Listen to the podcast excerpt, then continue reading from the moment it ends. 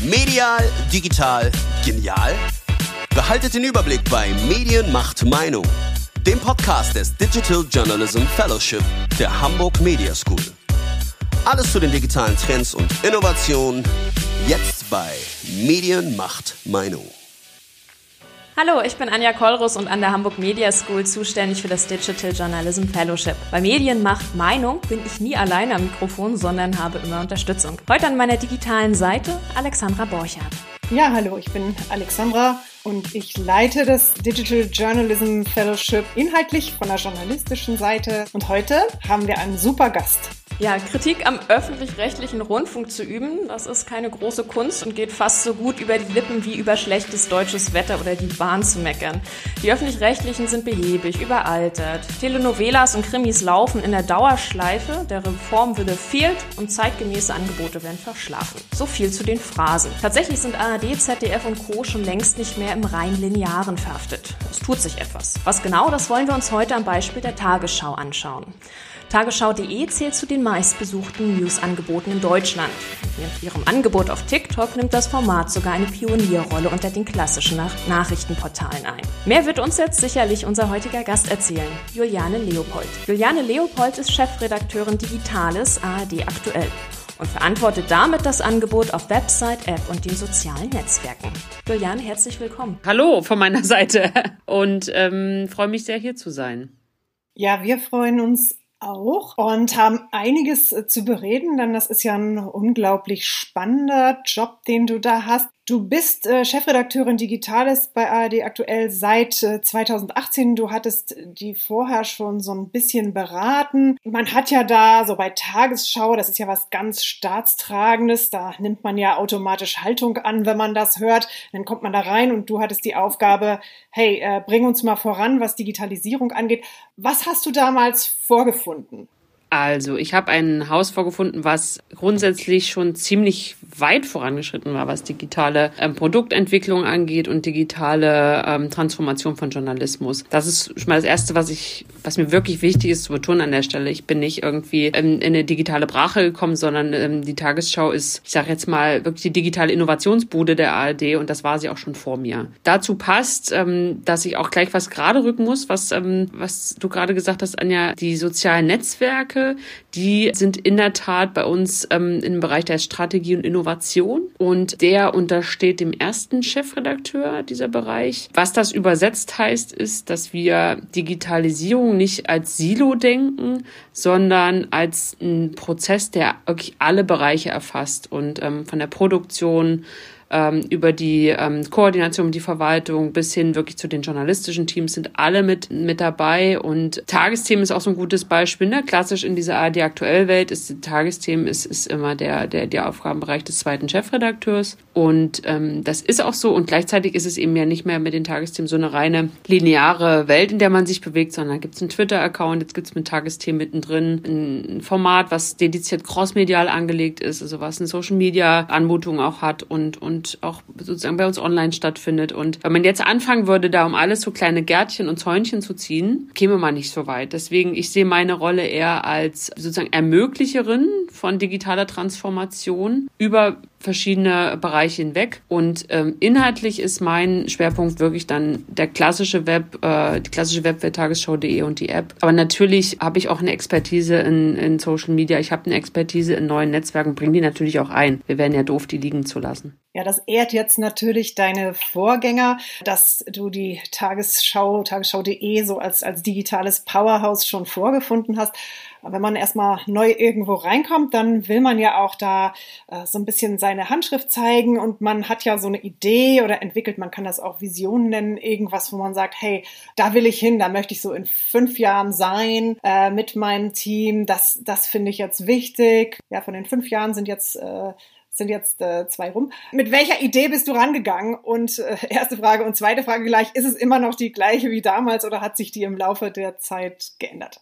Ich glaube, ich bin nicht die Frau mit Masterplänen in der Schublade, die sie dann rausholt und an die Wand pinnt und, und sozusagen abhakt. Ähm, mich hat erstmal getrieben eine unglaubliche Neugier, wirklich. Ähm, so war das eigentlich immer bei beruflichen Schritten bei mir in den letzten Jahren. Ich war neugierig auf diesen Laden. Ich wollte den besser kennenlernen und ich wollte besser verstehen, wie so ein großes Nachrichtenschiff sich so digitale Beiboote schafft, um ähm, durch diese große, durch den großen Wandel im Rezeptionsverhalten zu kommen. Und kann jetzt sozusagen gar nicht sagen, was sozusagen eine große Überschrift wäre, aber ein wichtiger Punkt für mich von Anfang an war, Mobile eats everything wirklich umzusetzen. Also mobile Nutzung ist nicht mehr äh, wegzudenken. Das ist mal das eine, aber sie wird das glaube ich schon eben noch stärker wachsen. Also ich glaube, dass wir in einer Situation sind, wo wir in ein paar Jahren eigentlich eine Desktop-Nutzung noch haben, vielleicht für ein immersives Verhalten, um mal irgendwie einen schönen Film zu gucken auf dem großen Screen. Und der Rest wird einfach nur noch auf diesen Briefmarken hier stattfinden, die wir alle in der Tasche haben. Und ähm, da das Haus konsequent darauf auszurichten und vor allen Dingen ähm, sozusagen angefangen bei der Website, bei der Ausspielung, über äh, die Optimierung weiter, die in der App, die wir vorantreiben, bis hin, und das ist dann das Neue sozusagen an dem Job, wie ich ihn jetzt mache, zu Dienstplänen, zu Workflows umgestalten. Das ist der Job, das ist die Aufgabe. Und ähm, das ist nicht so sexy wie beraten. Beraten kann man sich immer einfach machen, kann man nämlich einfach wieder gehen und schreibt mal ein schönes Papier und das, das liegt dann da und alle bewundern das und sagen, super, wir haben uns mal beraten lassen. Und viel schwieriger ist natürlich, das schöne Papier dann in die, in die Realität zu bringen gegen äh, Tradition, gegen Widerstände, gegen auch Komfortzonen. Aber das, das ist der Job und das wenn er dann einem auch noch gelingt, dann macht's richtig Spaß. Also wir haben dabei im Bild jetzt mal zu bleiben, bei, der, bei dieser Mobile-Offensive ähm, vor einem roundabout einem Jahr, eigentlich zum späten Herbst 19 angefangen, wirklich konsequent mehr Arbeitskraft in den sehr frühen Morgen zu, zu stecken, weil wir einfach gesehen haben, dass die Nutzungspeaks nicht mehr wie früher sind. Leute kommen um neun ins Büro, fahren den Rechner hoch und dann gucken sie mal zur Tagesschau, sondern es geht los am Morgen. Das werdet ihr auch kennen. Ne? Der erste Griff in der Regel ist der zum Smartphone. Man guckt irgendwie in die sozialen Netzwerke, man guckt in die Newsletter rein, man guckt auf eine Website, auf eine Nachrichtenwebsite oder eine Nachrichten-App rein. Und da wollten wir besser werden. Das ist uns wirklich gelungen. Also wir haben echt ein gutes Wachstum rausgeholt aus der Stärkung dieses digitalen Morgens und und das ähm, erfreut mich. So gegen Hierarchien oder ja, mit Hierarchien arbeiten kann man es ja vielleicht freundlicher formulieren oder, oder Traditionen, das geht ja viele unserer Hörerinnen und Hörer hier, äh, das betrifft ja ganz viele. Was sind da deine Erfolgsrezepte? Das ist ja wirklich so ein Stein den Berg hochrollen.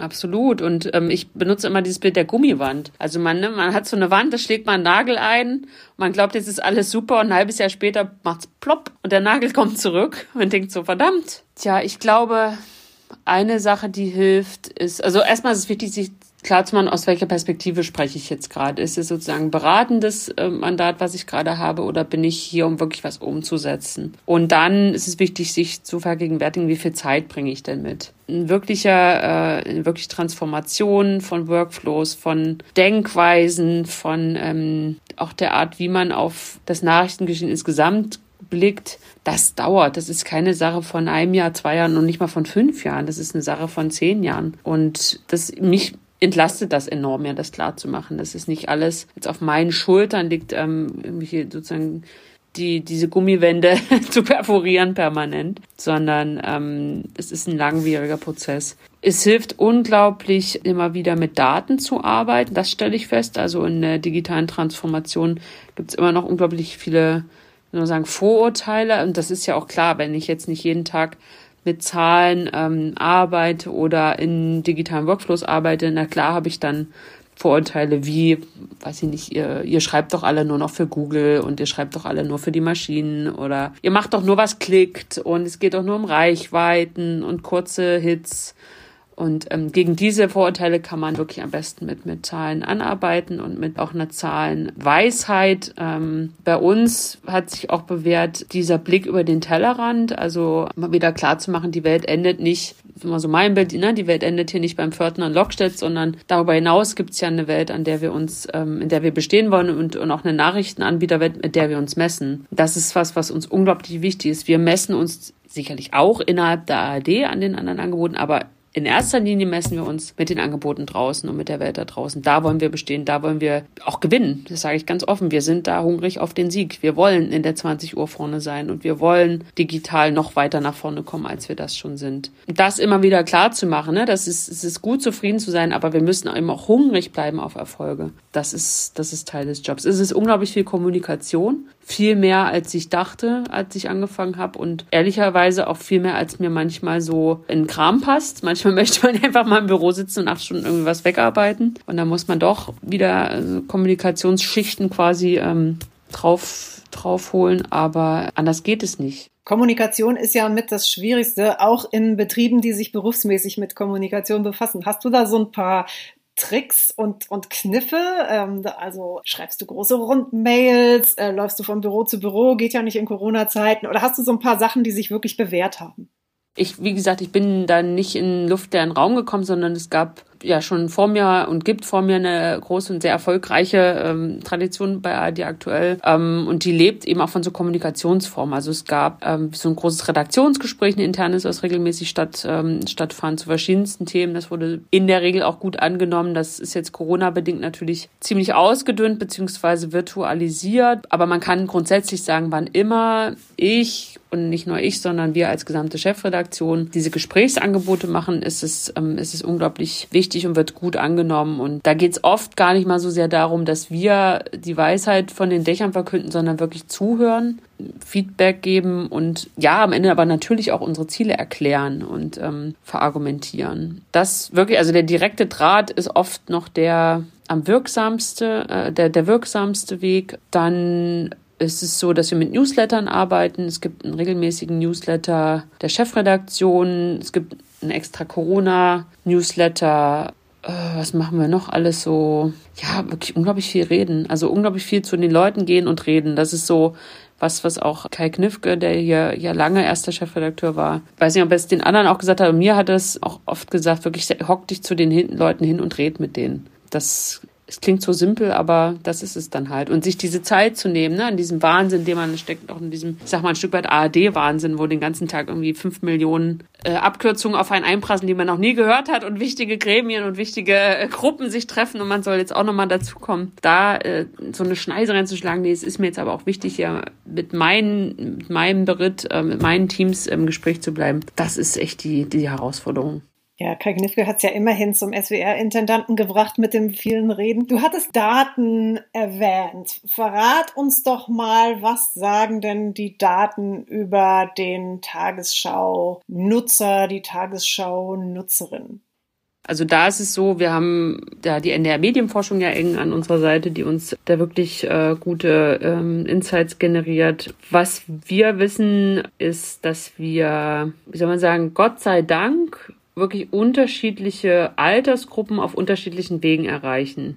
Ähm, das heißt, wir sind im Linearen, das ist, wird niemanden überraschen, da sind wir halt eher älter unterwegs, also in der linearen 20 Uhr, wobei wir auch da Corona-Zeit bei den Jungen enorm gewachsen sind. Wir haben im digitalen eher eine Altersgruppe, das kommt dann darauf an, ob man von der Website oder von der App spricht, von so, ja, roundabout Mitte 30 bis Ende 30 und in sozialen Netzwerken sind wir natürlich noch jünger. Und auf TikTok höchstwahrscheinlich super jung. Da ist es so ist ein bisschen schwierig, an die an Daten wirklich ranzukommen. TikTok selber sagt halt, wie es ist, aber das ist natürlich auch ein Stück weit dann, wie soll man sagen, nicht gegengecheckt, ne? wie wir Journalisten dann sagen würden, es gibt keine zweite Quelle dazu, deswegen sind wir da so ein bisschen vorsichtig, aber wir haben schon Grund zur Annahme, dass doch sehr junge Menschen unterwegs sind. Dann haben wir einen Podcast ja jetzt pilotiert gehabt im Winter, haben jetzt auch eine Staffel sozusagen dann abgesetzt, mal angenommen heißt der. Da haben wir auch nochmal wirklich ganz andere Leute erreicht als im, im, im Linearen. Und für uns ein großes Thema, um auch vielleicht auch nach vorne zu gehen, ein großes Thema in den nächsten Monaten wird schon sein, diese, wir nennen die Eroberungszielgruppen nochmal besser zu kartografieren,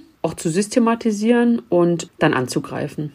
Äh, wir wollen die erobern. Wir wollen nicht daneben sitzen, wie die woanders ihre Nachrichten holen. Wir wollen mehr, mehr Frauen erreichen, definitiv. Und wir wollen bei den Jungen nicht nachlassen. Hm. Ich wollte gerade fragen, was sind diese Eroberungszielgruppen bei euch? Und dann auch noch gleich die Frage hinterher. Du hast von verschiedenen Kanälen gesprochen. Mal jetzt aufs Inhaltliche geschaut. Wie schwächt ihr diese verschiedenen Leute an? Also gibt es einen Unterschied in der Ansprache? Definitiv. Also wer sich unsere Social Media Auftritte anguckt und eine 20 Uhr Tagesschau anguckt oder auch nur einen Tagesschau.de Webauftritt anguckt, wird ja feststellen, dass wir da sehr unterschiedliche Ansprechhaltungen haben. Das finden wir auch wichtig. Ich glaube, es gab mal so eine Phase, wo man gedacht hat, okay, wir stellen einfach eine normale lineare Sendung online, dann wird es irgendwie funktionieren. Das ist dann halt online. Die Zeiten sind wirklich vorbei. Wir gucken, bevor wir überhaupt uns in eine, in eine Erweiterung unserer Marke begeben auf, auf einem Netzwerk oder auf einer anderen Plattform, sehr genau in eine Nutzeranalyse oder Nutzerinnenanalyse dort rein. Wir haben, wie gesagt, diese Strategie- und Innovationsabteilung, die ich vorhin schon erwähnt habe, deren ein alleiniger Job es letztlich ist, diese Gedanken zu bewegen und diese Analysen zu bewegen und nach vorne zu gehen. Wir haben einen Audience Developer seit ähm, diesem Jahr, der nichts anderes macht, als diese Daten klug zu analysieren. Ähm, beim Podcast haben wir wirklich zum Beispiel sehr, sehr lange einfach nur so ein grundsätzliches Mapping betrieben. Ne? Wo hören die Leute eigentlich Podcasts? Wie passt das, was wir anbieten im Markenset? Was, wie passen unsere Markenwerte rein in die Rezeptionssituation, ähm, die es momentan gibt? Und rausgekommen ist ein Format, wie das heißt mal angenommen, es ist weniger in der sozusagen Abbildung der, der Aktualität, wie sie ist, sondern in so einem nach vorne denken. Ähm, es ist, man kann es wunderbar hören, wenn man pendelt, also eine der Haupt-Podcast-Hörsituationen. Und es ist auch constructive in dem Sinne, als dass es aus dem, was ist, fragt, und wie geht's denn jetzt weiter? Das ist ja was, was oft gerade in der Nachrichtenrezeption vermisst wird und was aus so einer, diesem Modewort der News Fatigue führt, also Nachrichtenmüdigkeit, dass wir einfach unglaublich bombardiert sind von vielen, vielen großen Nachrichtenlagen und von viel, ja, man kann es auch ganz klar sagen, Leid und Elend in der Welt, die dann verbunden sind mit diesen Nachrichtensituationen und das oft zu so einer News Avoidance oder eben News Fatigue führt, gerade bei jüngeren Menschen, die dann sagen, nee, damit will ich eigentlich nichts zu tun haben, das ist mir alles zu traurig. Und dem entgegenzuwirken, das ist eben auch unser Job. Wir wollen ja weiter relevant sein. Wir wollen auch weiter klar machen, dass Nachrichten eben relevant sind für Menschen da draußen. Und so gehen wir dann daran. Eroberungszielgruppe bei uns sind es Frauen, wobei das klingt jetzt so, als hätten wir die nicht. Also wir werden auch von Frauen geschaut und äh, die Frauen abonnieren auch unsere Channels. Aber ähm, da haben wir einfach noch ähm, Wachstumspotenziale, können wir noch, können wir noch besser werden. Wie gesagt, bei den Jungen, es ist ein ewiger Struggle, äh, da relevant zu bleiben. Wir sind auf Facebook das erfolgreichste Nachrichtenmedium Deutschland, das kann man schon so sagen. Wir wissen ja aber auch, dass Facebook jetzt nicht mehr, ne, ich will niemandem zu nahe treten, aber es ist jetzt nicht der ganz heiße Scheiß. Also ist schon so eher das digitale Wohnzimmer dann auch für so eine mittlere Generation und wir gucken schon so eher bei den Jungen gucken wir eher auf Instagram, auf TikTok jetzt und da wird es auch neue Piloten geben jetzt in den nächsten Monaten nochmal auf anderen Netzwerken, wo wir nochmal schauen, wo, ähm, wo was zu holen ist. Und es geht immer darum, wenn ich das noch sagen darf, diesen Einsatz, der Markenkern ist seriöse Informationen, seriöse aktuelle Informationen. Und den zu übersetzen in eine Sprache, die funktioniert auf diesem Channel, das ist die Aufgabe, der wir uns stellen. Wie muss ich mir das denn vorstellen? Ich habe jetzt die eine Nachricht ich, und ihr möchtet sie für verschiedene Kanäle aufbereiten. Heißt das, ihr habt auch verschiedene Redakteure, die die aufbereiten? Also wenn ich jetzt denke, für die sozialen Netzwerke, da sitzen denn da viel mehr jüngere Kollegen beispielsweise. Wie muss ich mir das vorstellen?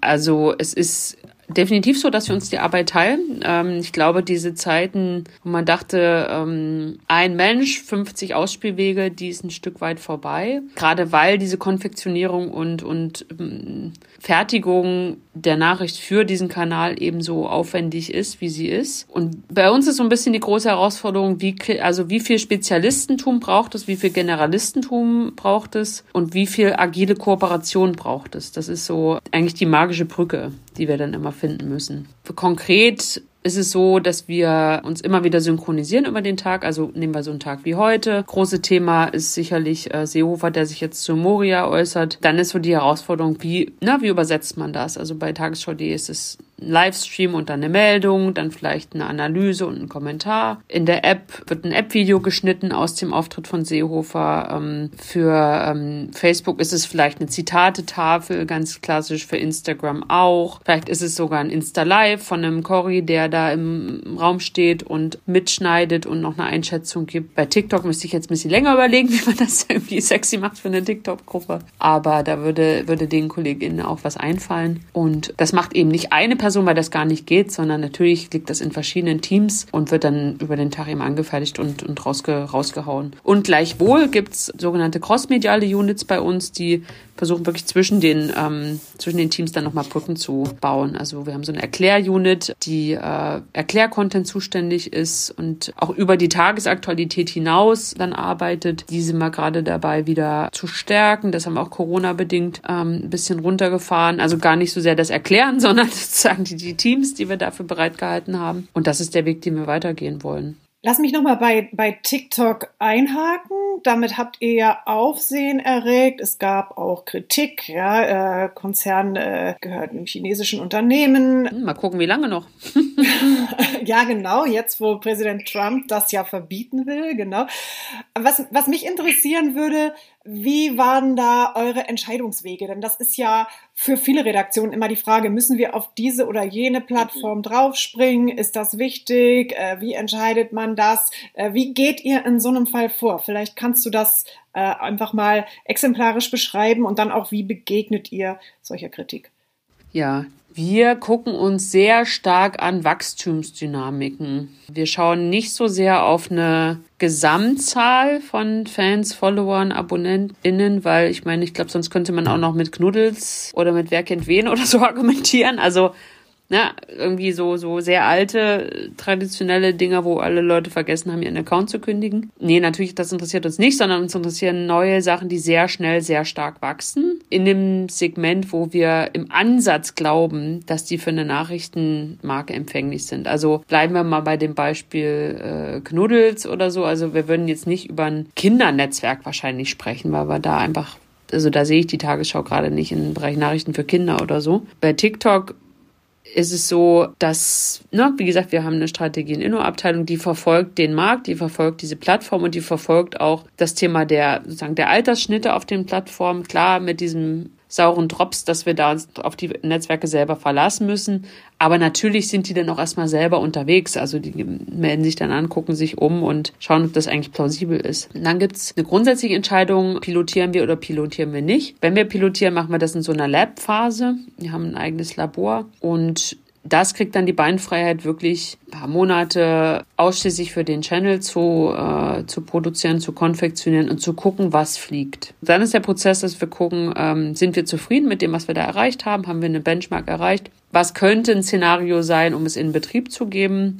Oder ist es, ist es sozusagen, ist der Aufwand so auf, äh, so groß, dass, dass es dem Betrieb eigentlich nicht rechtfertigt für das, was da zu erreichen ist? Und dann trifft die Chefredaktion eine, eine Grundsatzentscheidung, geh mal links rum oder geh mal rechts rum und dann geh mal los. Und wenn es nicht fliegt, das ist auch ein wichtiger, glaube ich, Punkt von, von erfolgreicher Innovation, dann lassen wir es halt auch mal. Also nicht alles, was man anfängt und pilotiert, muss man eben dann auch bis zum Lebensende weitermachen. Es bindet ja immer Kraft und immer Ressourcen. Und ähm, da sind wir sehr agil, um mal auch hier wieder das, das Modewort zu verwenden. Gab es im Fall TikTok auch interne Debatten oder gibt es die sogar noch? Denn es gibt ja, ja immer wieder Berichte, dass da auch Zensur stattfand, also zumindest jetzt von Seiten des Konzerns. Äh, Gab es da Kollegen und Kolleginnen, die gesagt haben, boah, nicht mit mir oder wollen wir das wirklich? Passt das zu uns? Äh, ja, wie geht ihr damit um? Wir haben sehr, sehr stark äh, intern diskutiert über TikTok. Und wenn jemand diese Redaktion auch nur im Ansatz kennt, weiß er oder sie, dass das eine sehr diskussionsfreudige Dis äh, Redaktion ist. Und ja auch völlig zu Recht. Für mich ist es eher auch so ein Zeichen von dem großen Verantwortungsbewusstsein, was wir wirklich alle spüren, die wir mit diesem Markennamen der Tagesschau jeden Tag nach Hause gehen. Wir wollen einfach, dass es gut ist. Und in der Debatte gab es natürlich, also einfach diese zwei Lager. Ne? Es gab die, die gesagt haben, das ist grundsätzlich falsch, in einer, in einer App unterwegs zu sein, die, von der wir nicht wissen, wie stark wirklich ein chinesischer Regierungseinfluss darauf ist. Und wir machen, wie soll man sagen, wir machen sie groß dadurch, dass wir sind. Wir geben ihr Glaubwürdigkeit dadurch, dass wir sind. Das sollten wir nicht tun. Und dann gab es die Position, zu der ich auch gehöre, die sagt, wer, wenn nicht wir? kann darüber aufklären, was los ist mit diesem Netzwerk und wie es aufgestellt ist. Und wo, wenn nicht dort, also wenn wir das ernst nehmen, unseren Auftrag, dann gehört es eben auch dazu, dort unterwegs zu sein, wo andere vielleicht weggucken oder sich wegdrehen und da die Aufklärungsarbeit zu machen. Und wir haben das, am Ende sind wir dabei rausgekommen zu sagen, wir geben eine journalistische Antwort auf diese Kritik. Wir stellen uns, und das ist eigentlich immer so, ähm, es ist auch bei dieser ganzen Debatte um Fake News oder um, weiß ich nicht, äh, Corona-Gerüchten äh, so, wir geben immer journalistische Antworten auf diese Themen oder versuchen es zumindest. Und bei TikTok haben wir in den ersten Wochen zum Beispiel die, ähm, die Hongkong-Riots oder die Hongkong-Proteste ähm, abgebildet, einfach um, also weil es journalistisch geboten war, aber auch um zu sehen, was denn dann passiert. Ähm, wir konnten nicht feststellen, dass wir irgendwie runtergeregelt worden sind in der Sichtbarkeit. Vielleicht auch, weil wir die Tagesschau sind und weil man sich diese Blöße nicht geben wollte. Und es ist, das ist ja dann auch gut so. Also es ist doch dann gut, dass diese Inhalte da abrufbar waren und sichtbar waren für die ähm, Menschen, die sich dafür interessieren. Und wir hatten auch, das ist vielleicht auch nochmal wichtig zu erwähnen, immer äh, die Ansage gemacht, wenn wir denn merken, dass es zu einer ähm, Einschränkung unserer journalistischen Arbeit kommt, dann ziehen wir den Stecker. Dann gehen wir einfach nicht mehr hin. Ähm, das hat uns eigentlich geholfen, da die, ähm, wie soll man sagen, die, die Maßstäbe zu finden und, und einen guten Weg zu finden. Du hast eben gerade ja schon einmal den Auftrag erwähnt. Die öffentlich-rechtlichen haben ja auch einen Bildungsauftrag. Wie spiegelt sich das bei euren Innovationsprozessen wieder? Naja, also es spiegelt sich insofern wieder, als dass wir ja nicht, wie soll man sagen, wir werden jetzt für TikTok nicht anfangen, eine Adelsberichterstattung aufzubauen oder ein großes Panorama-Ressort mit ähm, den schönsten Verkehrsunfällen Deutschlands äh, in, in, in Farbe und, und Ton. also das ist eben nicht Tagesschau-DNA und das bleibt auch so so würde ich das übersetzen. Also die, die ähm, Synchronisierung über Themen, die findet ja statt zwischen allen Ausspielwerken, zwischen allen äh, Teams und ähm, damit gehen wir sicher, dass wir nicht äh, eben, dass wir da nicht den, den, den Kanon quasi verlassen aus dem, was, was Tagesschau berichtet und was eben nicht. Was uns total hilft, ist, der, wir sind seit einem Jahr ungefähr in einem, also seit November letzten Jahres in einem gemeinsamen großen Newsroom unterwegs. Vorher waren wir zwar in einem Haus, aber in verschiedenen Newsrooms.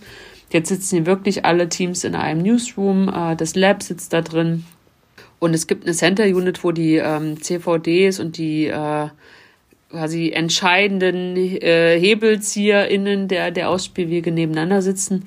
Das hilft natürlich enorm. Also Umgang mit ähm, Footage von Halle, ne, als das, äh, der Anschlag war in Halle ähm, auf die auf die Synagoge und ähm, die, auch die Ermordung der der der ja Passanten äh, und des äh, der Menschen, die da mit reingezogen wurden gab es ja sehr früh Bildmaterial und es gab sehr schnell natürlich die Frage, wie gehen wir damit um?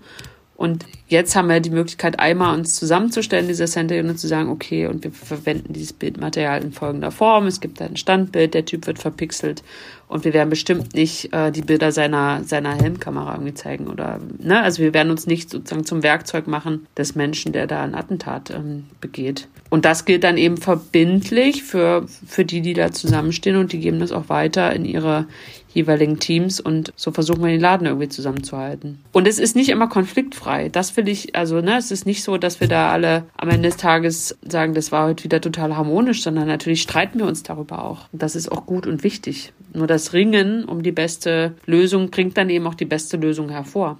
Ich würde einfach gerne noch mal persönlich was fragen. Du hast ja einen spannenden Berufsweg zurückgelegt. Du warst ja mal Chefredakteurin von, von BuzzFeed News äh, Deutschland, hast schon so einige Stationen gehabt. Was würdest du jungen Leuten, die jetzt mit dem Beruf anfangen, was würdest du denen raten? Die jungen Leute, die ich erlebe, die hier bei uns anfangen, die sind unfassbar qualifiziert und sehr selbstbewusst. Ich war qualifiziert und ich war nicht so selbstbewusst. und insofern ist mir, habe ich überhaupt keine Sorge um diese junge Generation, die gerade antritt, weil sie echt den Laden aufmischt. Vielleicht mein Rat an die, die nicht mit diesem großen Selbstbewusstsein gesegnet sind. Ähm, es gibt auch für euch einen Platz im Journalismus und folgt, das ist jetzt vielleicht so eine, so eine Binse, aber wirklich folgt eurer Leidenschaft, folgt dem, was euch inspiriert, was euch Freude macht, wofür ihr brennt, denn der Job ist hart, das Umfeld ist hart und man hat auf lange Sicht eine Chance, wenn man ähm, mit dem Herzen und mit dem Bauch dabei ist. Was nicht funktioniert, ist so, so Vernunftentscheidungen und irgendwie, ähm, wie soll man sagen, auch auch so ein, so, ein, sklavisches Festern ist dann vielleicht auch die andere Seite dieser Leidenschaft, was, was eben auch wichtig ist, Flexibilität dabei. Also wenn ich von Anfang an gesagt hätte, ich will Reporterin bei der Süddeutschen werden und alles andere interessiert mich nicht, wenn ich das nicht werde, dann, dann stelle ich mich in die Ecke und schreie, dann hätte ich den Weg sicherlich nicht, nicht gemacht. Und ich glaube auch, dass,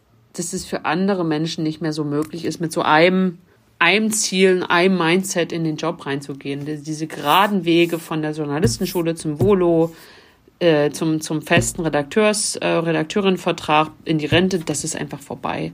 Ich persönlich finde, es ist auch ein großes Glück, dass es, ähm, dass es bunter und äh, vielfältiger geworden ist, diese Berufswege. Aber das muss man versuchen, auch als Chance für sich zu begreifen und dann macht Spaß. Eine Frage hätte ich tatsächlich noch. Das kommt ja immer. Jan, du meintest, so der Desktop, den, den nutzen wir ein paar Jahren eigentlich nur noch, um Filme zu gucken fürs Gefühl. Ähm, die 20 Uhr Tagesschau, gibt's die denn noch in ein paar Jahren? Ich glaube, die 20 Uhr Tagesschau wird uns noch sehr lange begleiten. Ich glaube, sie gehört zu weiß ich nicht, dem Menschen hier wie die Stromversorgung und wie das fließende Wasser. Also wenn die weg ist, ist großer Alarm und das macht mir Mut. Ich weiß nicht, ob sie noch so aussehen wird, wie sie jetzt aussieht. Ähm, ob wir da, äh, wie soll man sagen, in eine, in eine neue Situation kommen, aber ich finde, das ist so paradox. Ich glaube, je komplexer die Welt wird und je, je dynamischer so Nachrichten geschehen wird, umso dankbarer sind Leute, einmal am Tag sich hinzusetzen